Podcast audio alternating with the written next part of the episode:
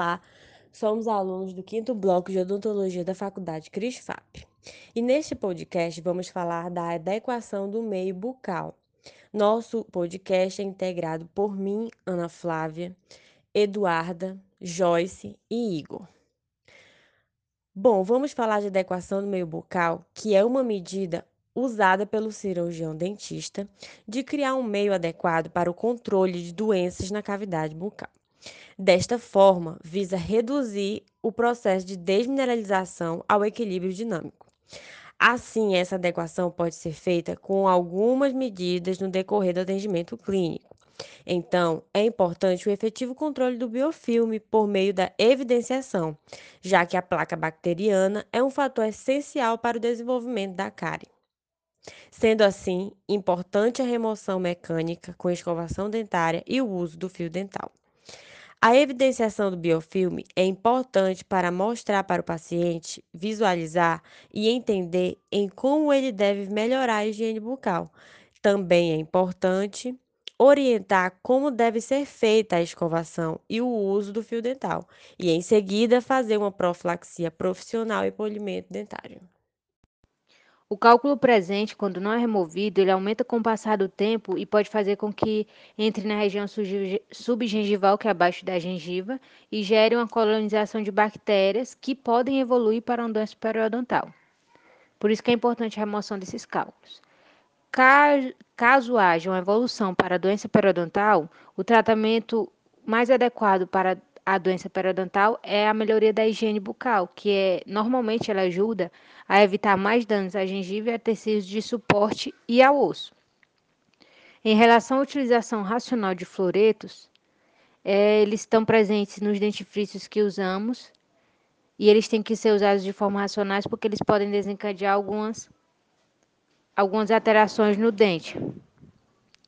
Há uma variedade deles no mercado, por isso o dentista ele tem que conhecer os detalhes da composição desses dentifrícios, desses floretos, para poder saber indicar para o paciente para evitar que haja complicações na saúde desse paciente relacionado ao uso errôneo dos floretos. A eliminação de nichos retentivos de biofilme é importante para que essa restauração que seja feita, ela não apresente um acúmulo de placa, bem como também apresente uma menor propensão ao deslustre e corrosão. Por isso que é importante uma boa finalidade no acabamento e também uma boa finalidade no polimento. O tratamento restaurador ele deve ser realizado somente quando a doença cárie estiver controlada, com esse objetivo, é interessante o selamento temporário dessas lesões de cárie cavitadas, porque elas vão promover uma redução da atividade cariogênica e vão instituir medidas preventivas de controle e reversão do quadro clínico de risco a cárie.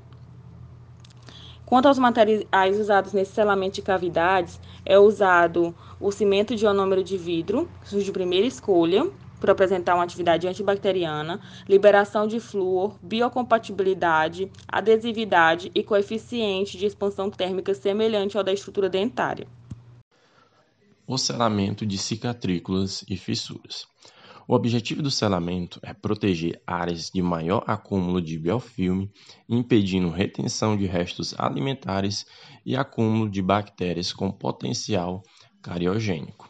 Ele pode ser feito com CIV ou resina. Pode ser também subdividido em invasivo e não invasivo. O CIV tem sido utilizado com a finalidade de selamento de fossas e fissuras em função das suas propriedades físicas e químicas. Embora a retenção seja a dos selantes resinas, a capacidade deste material de prevenção de lesões de cárie parece não ser afetada, uma vez que o ionômero permanece retido na profundidade da fissura, mantendo então a capacidade de ação química por meio da liberação de fluoretos. Sobre a exodontia de focos de infecção. Como o próprio nome já nos diz, a exodontia do foco de infecção nada mais é que a retirada de resíduos ou algum agente causador que esteja afetando ou causando alguma infecção. Ah, e temos como principal objetivo reduzir o incômodo e dor, diminuir o grau de infecção e também facilitar a higienização daquele indivíduo.